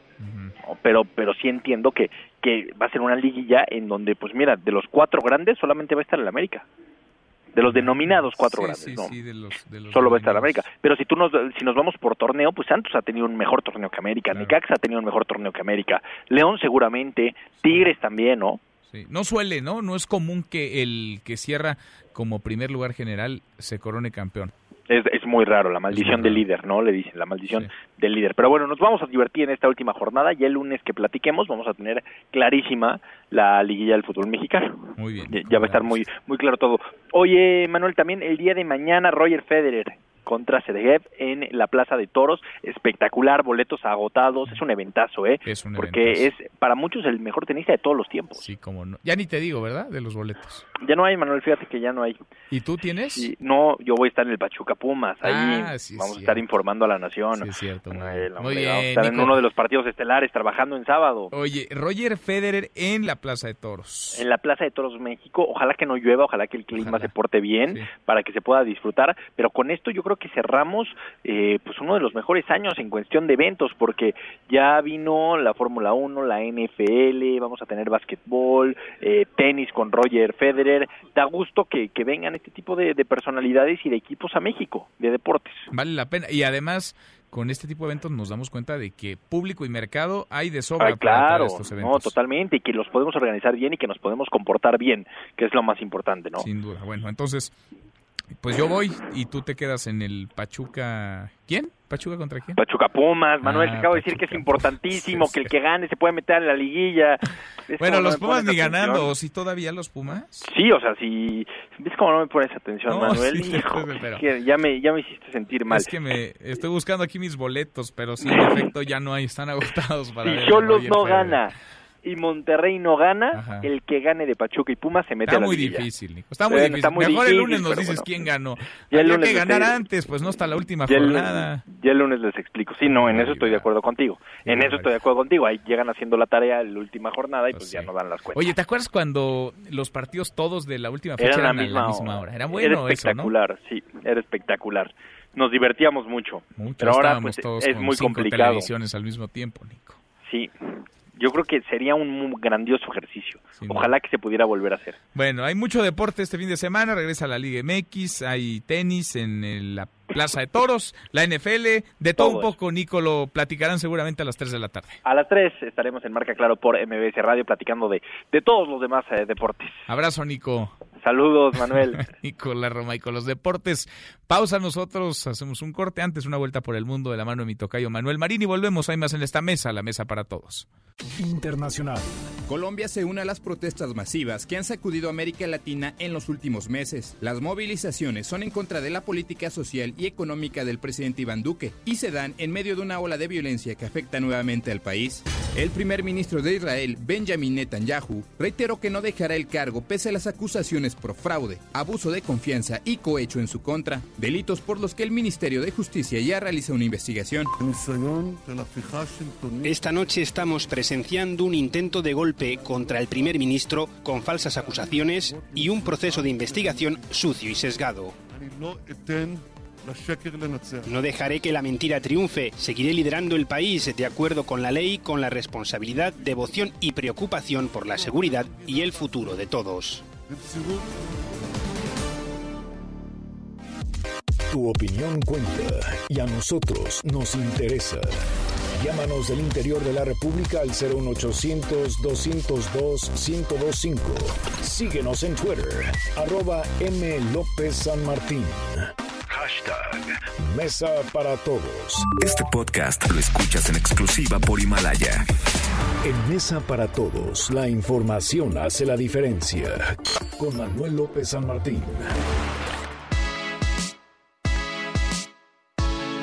Seguimos, volvemos a esta mesa, la mesa para todos. El presidente López Obrador Ayer lo había adelantado, hoy de nuevo lo mencionó, ya lo hizo de forma oficial. Hay terna, hay una terna integrada por tres mujeres para ocupar la vacante que dejó en la Suprema Corte de Justicia de la Nación Eduardo Medina Mora. Margarita Ríos Farjat, actual directora del SAT. Ana Laura Magaloni, académica, muy respetada, exdirectora de la División de Estudios Jurídicos del CIDE. Y Diana Álvarez Mauri, subsecretaria de Desarrollo Democrático de la Secretaría de Gobernación. Se trata de dos funcionarias, dos integrantes del equipo del presidente López Obrador y una académica, una estudiosa de los temas, el caso de Magaloni, ¿Cuál es el camino, la ruta para designar a una ministra de la Suprema Corte de Justicia de la Nación? Esto tiene que llegar al Senado de la República, el presidente tiene que enviar formalmente la terna. Ya lo hizo Oscar, Oscar Palacios, ¿cómo estás? Muy buenas tardes. ¿Qué tal, Manuel? Buenas tardes. Así es, pues el presidente de la Junta de Coordinación Política del Senado, Ricardo Monreal, adelantó que la Cámara Alta buscará designar en la primera semana de diciembre a la nueva ministra de la Suprema Corte de Justicia de la Nación. En entrevista, Ricardo Monreal destacó que en cuanto llegue la terna presentada por el presidente Andrés Manuel López Obrador, que aún no ha llegado aquí a la Cámara Alta, se turnará directamente a la Comisión de Justicia para iniciar el proceso legislativo. Señaló en este sentido que la próxima semana se citará a comparecer tanto a Margarita Ríos Farjat como a Ana Laura Magaloni y a Diana Álvarez Mauri, esto para poder elaborar el dictamen de idoneidad y someterlo a la consideración del Pleno. Escuchemos. Estamos a la espera de la formalidad de la propuesta con los currículos que adjuntan para que le demos un procesamiento rápido a la comparecencia de cada una de ellas. Veríamos la comparecencia, diría yo, entre miércoles, jueves y viernes. Y estaríamos elaborando el dictamen entre martes y miércoles de la próxima semana de idoneidad y poder someterlo a la aprobación la, la, la primera semana de diciembre. Monreal Ávila aseguró que las tres candidatas propuestas por el presidente Andrés Manuel López Obrador reúnen las características de independencia, profesionalismo y capacidad. Precisó además que la ley no impide la postulación tanto de Margarita Ríos Farjat, titular del SAT, como de Diana Álvarez Mauri, quien es subsecretaria de Gobernación. Escuchemos. Son dos funcionarias, no lo impide. La Constitución habla perfectamente de quienes tienen impedimento. Son secretarios de Estado, senadores, diputados, gobernadores. Eh, en este caso no hay impedimento alguno. Reúne los perfiles que habíamos solicitado. Independencia, profesionalismo, capacidad, no obstante, el senador por el PAN, Damián Cepeda Vidales, criticó que la terna presentada por el Ejecutivo esté integrada por dos funcionarias del gobierno federal. Así de plano, de la oficina del gobierno a la oficina de la Corte, resaltó el senador panista en su cuenta de Twitter, donde, bueno, cuestionó que el presidente López Obrador hable de respeto a la autonomía e independencia del Poder Judicial. Manuel es el reporte. Buenas tardes. Buenas tardes, Oscar. Gracias. Hasta luego. Hasta muy pronto. Yo le agradezco mucho al presidente de la Comisión de Justicia del Senado, por donde va a transitar todo este proceso, al senador Julio Menchaca, que platique con nosotros esta tarde. Gracias, senador. Qué gusto. ¿Cómo estás? Manuel, ¿cómo estás? Gusto saludarte a tus órdenes. Igualmente, muchas gracias. ¿Cómo van a estar los tiempos y cómo va a estar el proceso para llegar a, primero, una terna que esté eh, pues eh, avalada por la comisión y después que pueda ser sometida al pleno del Senado?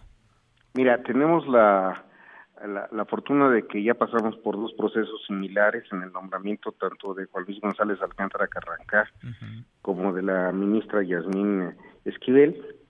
Eh, ya tenemos, eh, digamos, muy, uh, muy procesado eh, este asunto.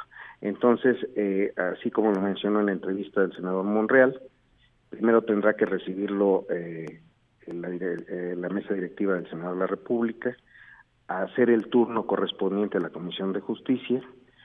Una vez que lo recibamos, eh, sometemos a la consideración de la misma el procedimiento que consiste en la revisión de las fichas curriculares de las tres aspirantes y en, eh, la invitación a que participen en, una comparecencia eh, en donde se les da un plazo de, de tiempo determinado para conocer un proyecto de trabajo y en donde tendrán tanto los los y las integrantes de la Comisión de Justicia como cualquier senador interesado en eh, hacerles las preguntas que, que, correspondan. Después de eso se hace un dictamen y la terna se somete a la consideración del Pleno, en donde eh, necesitará de las dos terceras partes para ver quién los puede reunir y puede ser la próxima ministra de la Suprema Corte de Justicia. Ahora, senador, ¿cómo están los tiempos? Vamos en 22 de noviembre. ¿Les alcanzarán los, los tiempos para que en el transcurso de las próximas semanas, antes de que concluya el año, pueda haber todo este proceso y pueda darse la elección y que alguien alcance alguna de las tres integrantes de la terna, las dos terceras partes? Esa es una pregunta muy interesante. Pues nos vamos a esforzar en que así sea. Eh, tampoco nadie está obligado a lo imposible. este, Nosotros eh, tenemos, acabamos de salir del nombramiento de la presidenta de la Comisión Nacional de Derechos Humanos y de dos consejeras de la Judicatura Federal. Tenemos en puerta también, ese sí tenemos un plazo perentorio antes del 15 de diciembre, el nombramiento de una o un magistrado electoral en, em, en, eh, Nayarit. Y eh, tenemos algunos otros pendientes, la ley de confianza ciudadana y algunas cosas que tenemos también, hay algunos plazos, también el que nos dio la Corte para sacar en el próximo periodo eh, el tema de cannabis. Eh, traemos una carga intensa de trabajo en la Comisión de Justicia, pero esperamos sacarlo antes de que se termine este periodo. Pues sí, traen varios pendientes. ¿Para cuándo pensarían ustedes, senador, en comenzar las comparecencias, citar a cada una de estas tres integrantes de la terna? Pues eh, yo espero que sea eh, entre esta y la próxima, entre la semana que entra y la, y la, siguiente. Entre la que sigue y la que viene, que estén en el Senado, que la citen. No, primero, te, te comentaba que primero necesitamos aprobar el procedimiento. O sea, el número de minutos que se le da a las rondas de los de los de las senadoras y senadores en las preguntas, el solicitar también la participación del canal del Congreso para darle la transparencia que se le ha venido dando tanto en los nombramientos de fiscal como de ministros, como de magistrados electorales, como magistrados agrarios. Y bueno, son, eh, son una serie de formalidades que se necesitan alinear y que estaremos en toda la disposición de, que sea lo más pronto posible. Bueno, los perfiles, ¿qué te parecen los tres perfiles que ha propuesto el presidente López Obrador? Muy interesantes, digo, alguna, conozco algunas referencias de, de ellas, pero ya con la información que nos haga llegar la mesa directiva, pues tendremos los elementos. Yo, creo que eh, independientemente de posiciones políticas, hoy lo que mencionaba mi compañero el senador Cepeda, pues aquí no sobre los perfiles, es muy complicado que alguien sea neutro, que sea inocuo, que no haya eh, tenido una trascendencia en alguna administración. Eh, eh, ahora con el tema de las consejeras de la judicatura, vine a colación que hubo dos extraordinarios consejeros de la judicatura, Jauregui y, Borrego. Uno fue senador del PAN y otro fue diputado federal del, plan, del PAN. Y, fueron muy buenos consejeros de la judicatura. ahora están en, en la oposición, a veces se pierde un poquito de la memoria de cómo ha venido procesándose eso. Y no es por una situación de equilibrio o digamos de, de revancha, sino que hay personas que han transitado por la administración pública o por los partidos políticos y tienen una magnífica trayectoria. Hay que calificar a las personas, hay que calificarlas y hay que evaluarlas y en eso vamos a estar en la Comisión de Justicia. Pues vamos platicando en el camino, senador. Vamos a observar a detalle este proceso. Por lo pronto es una buena noticia. Tres perfiles, tres mujeres sobre todo. Llamará la atención y está la vacante ahí todavía por ocuparse. Ahora, que estamos, Medina Mora. estamos atendiendo a algo que nosotros acabamos de autorizar en el Congreso Federal, que son las modificaciones constitucionales para la paridad de género. Sí. Ese es un claro ejemplo. Ah, también tenemos el nombramiento de la comisionada de atención a víctimas, que son también es una terna también de mujeres, también tenemos este ya un buen camino procesado. Entonces, son, eh, eh, digamos, eh, acciones afirmativas que están permitiendo la participación de mujeres muy brillantes en cargos de responsabilidad, Manuel. Pues casi no traen pendientes, senador. Va a ser un fin de semana, un fin de año, perdón, intenso, un cierre de año con, con muchos pendientes, con designaciones, con votaciones intensas seguramente. Senador, gracias.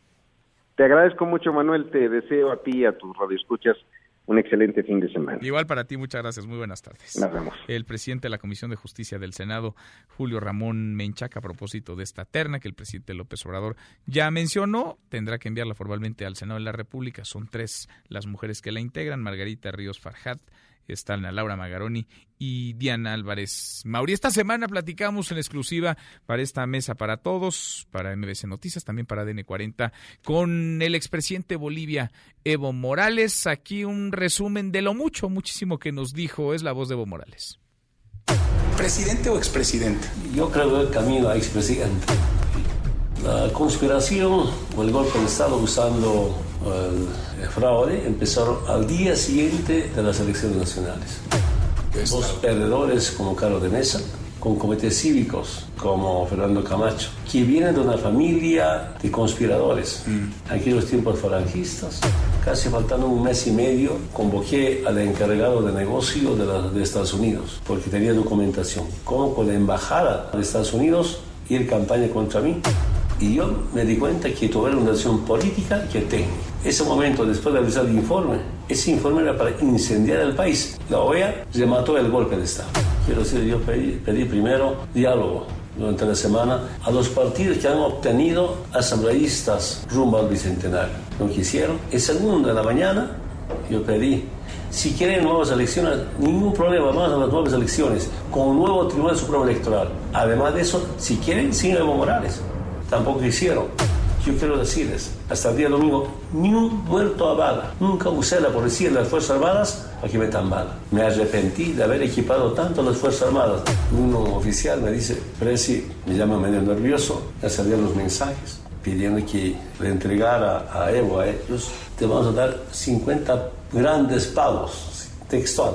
Si quieres 50 grandes pagos, 50 mil dólares a cambio de que oficial entregara cualquiera un avión civil que no tiene ninguna seguridad. Pero además de eso, Canciller me informa, Estados Unidos había ofrecido un avión para que me recoja y que me lleve donde nosotros quisiéramos. Yo seguro que me hubiera llevado, ¿sabes dónde? A Guantánamo tal vez. México, su trayectoria diplomática siempre garantizó a, asilo, asilo, a grandes hombres la historia, pero quiero lo más antes posible volver. Cuestiona nuestra gestión sabiendo que hubo tantos resultados. ¿Sabe qué, nos, qué no me perdona si hablamos de Estados Unidos? Que un gobierno llamado progresista, izquierdista, pero del pueblo, demuestre que también hay otro futuro, hay otra esperanza bajo el socialismo y no les gustan los datos que tenemos. No es Evo, es pueblo organizado. El pueblo es tan sabio y sabe exactamente cuál es el mejor camino que hay que seguir. Y por eso también después de tantos años seguimos ganando. Mientras tenga la vida, con seguridad, seguir haciendo política, solo va a haber paz cuando va a haber justicia social. La voz de Evo Morales, parte de esta charla, de esta plática que tuvimos con el expresidente de Bolivia. Vamos a darle un giro a la información. Se presentó la Secretaría de Movilidad de la Ciudad de México, presentó la estrategia para disminuir hechos de tránsito y nos llamaba la atención que disminuyeron los hechos de tránsito durante el tercer trimestre de este 2019 si lo comparamos con el mismo periodo, pero del año pasado. Indudablemente la movilidad es uno de los grandes temas de conversación y también de los grandes retos de la política pública en la Ciudad de México. Yo le agradezco mucho al secretario de Movilidad que platique con nosotros esta tarde, Andrés Layud. Andrés, qué gusto, ¿cómo estás? ¿Qué tal, Manuel? ¿Cómo te va? Muchas gracias. Bien, muy bien, muchas gracias. Pues cuéntanos cómo va el balance. Ya podemos ir más o menos trazando la ruta que ustedes traen, delineándola de la nueva política de movilidad. ¿Qué hasta ahora destacarías y sobre todo qué resultados vas viendo? Eh, el- lo que hicimos el día de ayer fue presentar algunos de los resultados de, en términos de seguridad vial, eh, como decías, de comparando el trimestre de julio a septiembre de este año con el de julio a septiembre del año pasado. Ahí eh, tenemos, digamos, eh, tres cosas importantes. La primera es que en términos globales hay una reducción de hechos de tránsito eh, en la ciudad. Eh, sin embargo, también observamos dos cosas más que eh, nos llevaron a tomar decisiones en la política de seguridad vial. La primera es que hay un incremento en la distribución de incidentes en los que participan motocicletas. Esto eh, es particularmente, digamos, llama particularmente la atención porque las motocicletas representan más o menos 4% de los viajes en la Ciudad de México. Sin embargo, participan en 37% de los hechos viales. Eh, lo segundo es que, en general, aunque tuvimos una reducción de hechos de tránsito, tuvimos un incremento en el número de personas muertas en hechos de tránsito. Eh, y esto está concentrado principalmente en los horarios de noche eh, madrugada, y en fin de semana, empezando el viernes a las 3 de la tarde. Eh, en este caso, eh, también eh, lo que podemos ver es que está vinculado el incremento de muertes a el consumo de alcohol eh, y al exceso de velocidad, ¿no? Qué interesante. Por esa ver, razón, sí. Sí, porque, a ver, me sí. llama la atención. Entonces, a ver, digamos, se reducen, eh, estoy leyendo acá, entre el 7 y el 17%, ¿no? En los hechos de tránsito, en cuatro de las cinco fuentes de datos. ¿Qué son esas fuentes de datos, Andrés?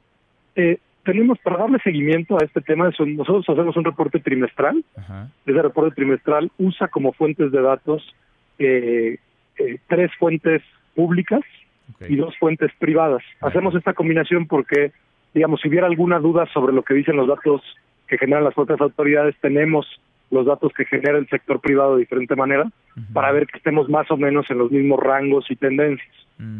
Eh, entonces tenemos una base de datos de aseguradora AXA, la base de datos de la Secretaría de Seguridad Ciudadana, la base de datos del C5, la base de datos de la PGJ y la base de datos de una organización que se llama Republicla. En todas esas, excepto en la del C5, registramos, como hemos registrado en todos los trimestres del año, una reducción en hechos de tránsito. Pero también en esas fuentes es donde registramos un incremento en el número de muertos. Y qué interesante este otro dato que ya nos, que ya nos compartías. En uno de cada tres incidentes viales están involucradas motocicletas, pese a que solo representan el 3.7% de los viajes diarios en vehículos privados. Faltará que hay regular mayor cultura tanto de los motociclistas como de quienes viajamos en otro tipo de vehículos, peatones incluso, para con los motociclistas. Sí, ahí lo que nosotros vemos es un incremento en el uso de la motocicleta, aunque siguen siendo pocos viajes, eh, son más que en el pasado. Esto se debe a la disponibilidad de motocicletas, porque son cada vez más baratas, por un lado, pero también, y esto es importante, es el incremento en el uso de las motocicletas en actividades económicas de reparto. Eh, por esa razón, eh, hay dos decisiones que hemos tomado. La primera es que eh, en la ciudad va a haber una licencia para motociclistas distinta a la licencia de automovilistas, que es una cosa que existe en otros estados de la República, pero no en la Ciudad de México. Y lo segundo es que en una primera fase, para aquellos motociclistas que se dedican a actividades económicas en motocicleta, es decir, que trabajan como repartidores, tendrán que tomar un curso en la motoescuela a partir del año que entra. Todos. Entonces, todos, todos los que trabajan en actividades económicas en la primera fase, así es. Eh, porque justamente, como decías, es, está incrementándose el uso y sí es importante estar seguro que las personas, y sobre todo las personas que se exponen más al riesgo porque están más tiempo en una motocicleta, tengan la capacitación para conducir una motocicleta que suele ser muy distinto a otros tipos de vehículos. Claro. Interesante. El dato ahora me llama la atención. Otro, Andrés, estoy platicando con Andrés Layú, el secretario de Movilidad de la Ciudad de México. Eh, los fines de semana, los eventos fatales se concentran entre las 23 horas y las 5 horas. Entre las 11 de la noche y las 5 de la mañana tendrían que estar ahí, me imagino, ligados, ¿no? Con el consumo de alcohol, con las altas velocidades. Viene pues la época de fin de año y empiezan los brindis, las posadas. Hay gente que está pues de fiesta, algunos toman de manera responsable, otros si toman no manejan, pero hay quienes insisten a pesar del alcoholímetro. ¿Qué hacer ahí, Andrés? Porque a final de cuentas, pues sí, parece que los datos hablan de que la velocidad y el alcohol no son una buena combinación con el volante. Eh, así es, ahí eh, detectamos eh, sobre todo eh, incidentes con muertos, como dices, en fin de semana y en madrugada, estos, muchos de estos vinculados al consumo de alcohol y sobre todo suceden en vías rápidas, como son el periférico, viaducto, Zaragoza, etcétera. Entonces ahí, eh, ahora justamente eh, en este trimestre, es decir, empezando ahora eh, y, y ya desplegado por completo en diciembre, vamos a hacer un fortalecimiento del programa Conduce sin Alcohol. Eh, todo este trabajo lo hacemos con la Secretaría de Seguridad Ciudadana, que son propiamente los que implementan eh, este tipo de, de programas. Entonces vamos a fortalecer el programa Conduce sin Alcohol y en el caso de las vías rápidas vamos a reducir la velocidad de dos formas. Una es, vamos a limitar el número de carriles eh, que operan estas vías rápidas eh, justamente a altas horas de la noche. Son momentos en los que no hay congestionamiento y por eso los coches suelen ir a exceso de velocidad. Entonces vamos a poner separadores para ir reduciendo el número de carriles en los lugares que sabemos que son más peligrosos. Eh, eh, eh, y la segunda es que hay un programa que hace la Secretaría de Seguridad Ciudadana, es el de Carrusel, que en los horarios donde hay un poco más de flujo, pero también hay exceso de velocidad, con patrullas van reduciendo la velocidad de los automóviles. Digamos, hace una valla con las propias patrullas que van más lento, abajo del límite de velocidad y así garantizan que la gente no vaya por arriba del límite de, de velocidad. Pues sí, También oiga, hemos planteado... Y, y ahí la este responsabilidad principal pues también es de los ciudadanos, ¿no? O sea, de los consumidores, de quienes van al volante. Vaya, pues sí, la policía hace lo Claro. que le toca y ustedes, pero los más responsables de esto tendrían que ser quienes saben que tomaron en exceso y se suben aún así a manejar un vehículo. Eh, así es, y, y por esta razón eh, también decidimos que vamos a hacer los cambios normativos para que las personas que se les detecta alcohol en la sangre en los alcoholímetros no solo eh, tendrán que ir al torito como se hace ahora, sino que también se les retirará la posibilidad de tener una licencia, se les retirará su licencia y no podrán renovar su licencia por seis meses. De tal manera que tendrán que dejar de conducir eh, un vehículo. por seis por seis meses. Estoy viendo los datos por último Andrés Andrés Layú, secretario de Movilidad en la Ciudad de México, hubo una disminución, digamos, en los datos anuales acumulados, una disminución del 21% en los hechos de tránsito, pasaron de 14.021 a 11.038, el número de lesionados también bajó un 22% y disminuyó también, por fortuna, el número de decesos, ojalá que disminuya más, pero bajó 1%. ¿Cómo va el tema y qué tan ligado estaría esto al asunto de las fotocívicas, tan polémicas fotocívicas? ¿Dirías que están dando resultados? ¿Cómo va el tema? Eh, sabemos que están dando resultados porque justamente en eh, los lugares donde están las cámaras y radares también tenemos una reducción de hechos de tránsito, de hecho ahí es de alrededor de 30% eh, y tenemos una reducción en el número de víctimas. Entonces, por esa razón, también hemos decidido eh, que a partir del año que entra vamos a duplicar el número de cámaras y radares. Esto es porque sabemos que funciona. Creo que es impo- importante lo que señala. Tenemos dos formas de darle seguimiento a los datos. Uno es el seguimiento anual, donde en ese sentido seguimos teniendo resultados positivos en las mediciones en términos de reducción en el número de muertos, reducción en el número de lesionados y reducción de los hechos de tránsito. A lo que me refiero cuando digo que ha incrementado eh, eh, es solo en este trimestre. Y la razón por la cual hacemos un reporte trimestral es porque nos permite tomar decisiones de corto plazo que eh, eh, eh, con las cuales focalizamos ex- eh, esfuerzos justamente para reducir el número de muertos y lesionados cuando tenemos un cambio que nos llame la atención, como fue el caso de este trimestre. Pero tú mencionabas bien, en el global eh, seguimos ahorita por abajo del número de decesos que el año pasado. Sí, sí. Pues eso es una es una buena noticia. Ahí está esta política pública que insisto es y sigue siendo lo fue cuando la anunciaron polémica, pero a decir de los números pues está dando resultados, está funcionando. Sigamos platicando, secretario Andrés. Gracias como siempre. Claro que sí, con mucho gusto, Manuel. Que estés muy bien. Gracias, muy buenas tardes. Igualmente es el secretario de Movilidad de la Ciudad de México, Andrés Layú. Nosotros cruzamos la media ya a la hora con 40 pausa y volvemos con un resumen de lo más importante del día. Esta mesa, la mesa para todos. No te levantes. Podrías perder tu lugar en la mesa para todos. Con Manuel López San Martín. Regresamos. Este podcast lo escuchas en exclusiva por Himalaya. En Mesa para Todos, la información hace la diferencia. Con Manuel López San Martín. Seguimos, volvemos a esta mesa, la mesa para todos. Cruzamos la media ya. La hora con 41 le entramos a un resumen con lo más importante del día. Resumen. Resumen.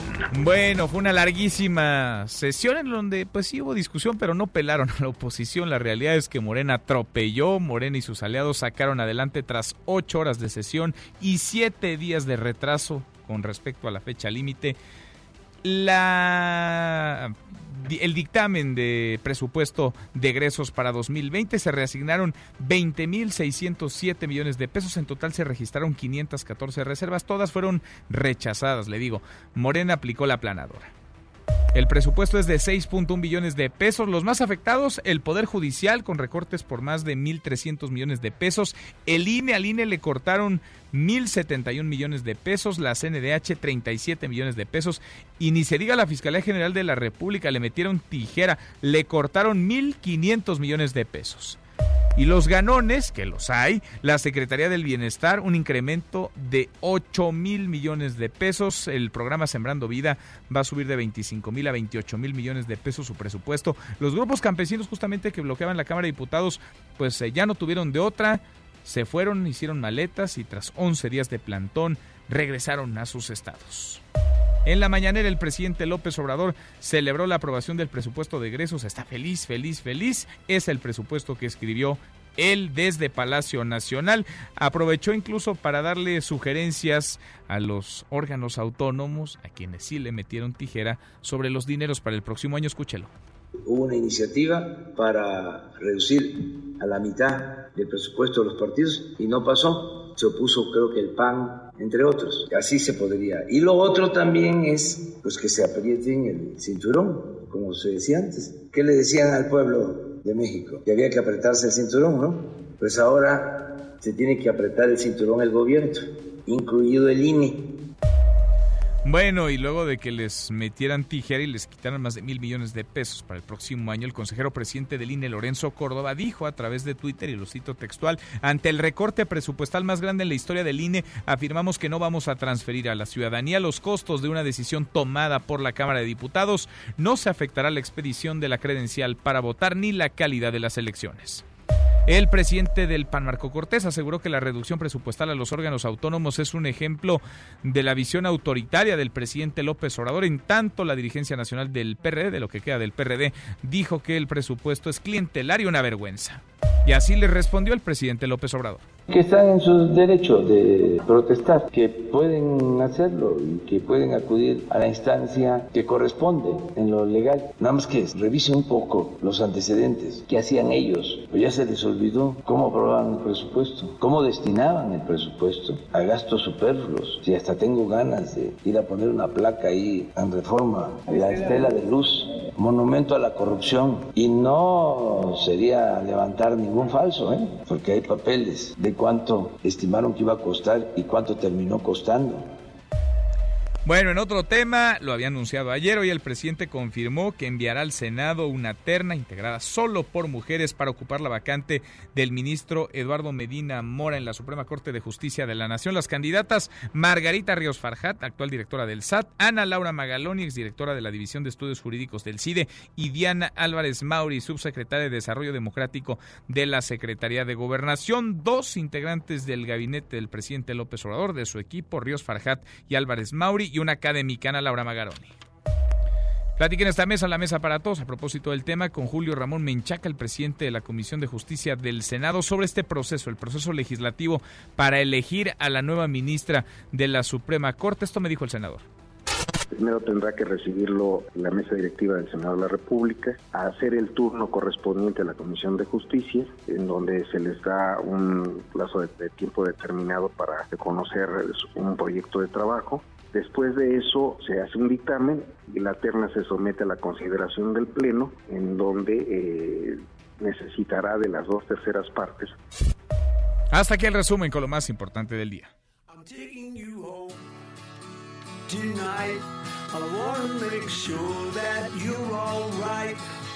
Looks like a go-go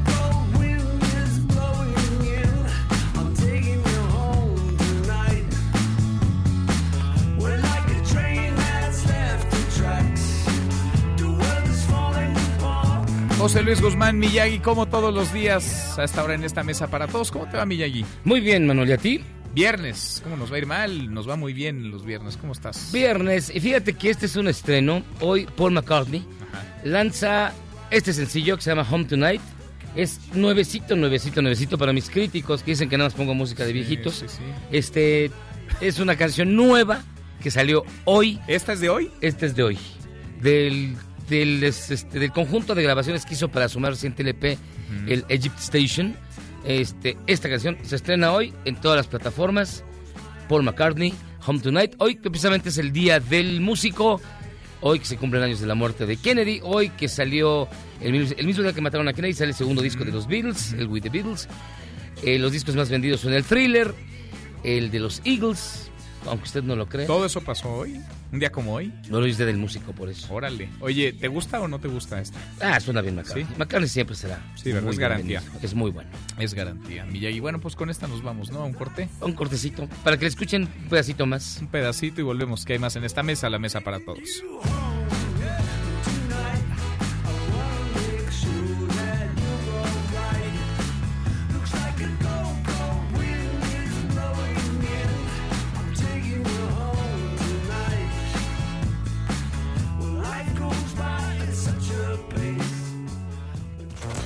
Infórmate también vía Twitter, arroba M. López San Martín. Llámanos, teléfono en cabina 5166-1025. Este podcast lo escuchas en exclusiva por Himalaya. Más información y análisis en Mesa para Todos con Manuel López San Martín. En Mesa para Todos, Laura Ballesteros. Laura, Laura Ballesteros, experta en temas de movilidad. Qué gusto saludarte, Laura, como todos los viernes. ¿Cómo te va? Hola Manolo, muy bien, y a ti también un gusto saludarte a ti y a todo tu auditorio. Bien, a todo dar, muchas gracias. Oye, la jefa de gobierno de la Ciudad de México, Claudia Sheinbaum, dio a conocer la activación de la alerta de violencia de género contra las mujeres. ¿Qué te parece y sobre todo ¿Qué debería incluirse para el espacio público? Y claro que en el espacio público se debe incluir también al transporte público para que esto no se quede solo en palabras, sino realmente en acciones. Claro. Oye, pues mira, yo justo ahorita en la calle, pero también por eso el ruido que se escucha, y en, en una calle chilanga en donde las mujeres han sido hemos sido violentadas desde hace muchos años, ¿no? Esto no es problema de una administración, forma parte de los males congénitos también, estructuras patriarcales y relaciones tóxicas, eh, hombre o mujer, que no se han podido trabajar desde hace muchos años. Esta alerta de género que está emitiendo la jefa de gobierno, vale la pena precisar dos cosas, Manolo. La primera, es una alerta de violencia de género, así ella la, la llama, y es de índole local. Lo que quiere decir que sigue pendiente la alerta de género federal, la que solamente la Comisión Federal puede eh, decretar y que esa es la que seguimos esperando. ¿Por qué? Porque cuando un Estado entra en alerta de género a nivel federal, en este listado amplio, ya más de 20 entidades están ahí, se libera un presupuesto específico para esa, para esa materia. Hay varias acciones que la jefa de gobierno está enunciando dentro de esa alerta local que ella está decretando dentro de sus facultades, que requieren de amplio presupuesto y entre ellos está justamente el de senderos seguros, que tiene que ver con las calles de la ciudad se ha detectado ya con datos muy precisos por parte de la ONU Mujeres y también del Instituto de las Mujeres de la ciudad, ahora Secretaría de las Mujeres eh, y del Banco Interamericano de Desarrollo, que los principales espacios donde la mujer está siendo acosada y violentada, incluso en feminicidio, eh, son en las calles, a través de sus trayectos, en zonas donde no están iluminadas, en zonas en donde, como son parte de la periferia, no hay ningún tipo de infraestructura eh, y además eh, dentro del transporte público, especialmente taxi, ha sido uno de los sistemas donde más acoso, violencia y feminicidio está reportado eh, en los datos de la ciudad. Se requiere harto presupuesto para ser enfática. Y, y es ahí, insisto, donde la falta de un respaldo federal en la materia, en la falta de emisión de esta alerta, pues prende los focos rojos. Algunas activistas incluso hablan de una simulación en caso de que así no sea, ¿no? Pues sí, porque se necesita ver, meterle sí a la infraestructura, al transporte, pero también a la educación, ¿no? Y hay que cambiar eh, en términos de la cultura ciudadana este tema que en algún momento, no sé en qué momento, pues se normalizó y hoy afortunadamente pues se visibiliza de otra forma, comienzan a haber acciones, protestas y esto pues no es una concesión del gobierno, esto viene presionado por los colectivos y organizaciones que han estado en la calle empujando, presionando, diciendo, alzando la voz desde hace tiempo ya, Laura. Sí, esto es, esto es una lucha de las colectivas. Eh, y hay que decirlo con sus letras, no tiene que ver ni con los partidos políticos ni con los gobiernos. Lo que sí es cierto es que son los gobiernos los que tienen dentro de sus responsabilidades frenarlo de tajo y esto es a través de aplicación presupuestal. Imagínate el costo de sustituir las unidades de transporte público llamadas microbuses, hoy quedan todavía más de 10.000 circulando por unidades nuevas que además tengan tecnología de punta conectada con el C5 entre cámaras y botones de pánico. Es una inversión de más de 10 mil millones de pesos, si queremos ponerle una cifra. Eh, no se puede avanzar si no hay apoyo federal en esto y yo creo que la buena relación que tiene la Casa de Gobierno hoy con el presidente López Obrador pues es de los puntos en donde sin duda tiene que dar resultados. Eh, justamente hablando de, de esta visibilización, pues por eso es importante decretar la alerta, por eso se ha, se ha, insistido tanto en decretar la, la, la, alerta. Manolo, no es porque por obra de magia se resuelva una vez decretándola, es porque esto habla de que el gobierno está enfrentando la realidad y sobre todo está clara que eh, se vuelve una prioridad para todas sus áreas. Sin duda, y tiene que serlo y tenemos que seguir empujando y tenemos que seguir visibilizando y sobre todo, pues sí, el transporte y tiene que modificarse la infraestructura, ser más segura, pero también la impunidad, ¿no? La impunidad que tiene que terminarse de una vez por todas, tiene que haber mejores condiciones para que se acerque quien se acerque a denunciar, haya castigo y consecuencia para los agresores. Laura, gracias como siempre. Gracias a ti, muy buenas tardes. Buenas tardes también a ti, es Laura Ballesteros. Nosotros ya nos vamos, revisamos lo último en la información. En tiempo real. Universal. Recorte al presupuesto no afectará calidad de las elecciones, dice Lorenzo Córdoba. El Heraldo de México. Presupuesto 2020 mantiene finanzas públicas sanas, asegura el secretario Arturo Herrera. Milenio. Campesinos anuncian alianza con el PAN por presupuesto de egresos. MBS Noticias. Recorte al presupuesto del INE no afecta democracia, dice Ricardo Monreal. Con esto cerramos, con esto llegamos al final. Gracias, muchas gracias por habernos acompañado a lo largo de estas dos horas, a lo largo de esta semana. Soy Manuel López San Martín, se quedan con Nicolás Romay, Radio Marca Claro. Nos vemos al rato, 8 de la noche. Noticias República MX por ADN 40 y aquí nos encontramos el lunes en esta mesa, la mesa para todos. Pásenla muy bien, ya es viernes, buen fin de semana. MBS Noticias presentó Mesa para Todos con Manuel López San Martín. Un espacio donde todos tienen un lugar. Este podcast lo escuchas en exclusiva por Himalaya. Si aún no lo haces, descarga la app para que no te pierdas ningún capítulo. Himalaya.com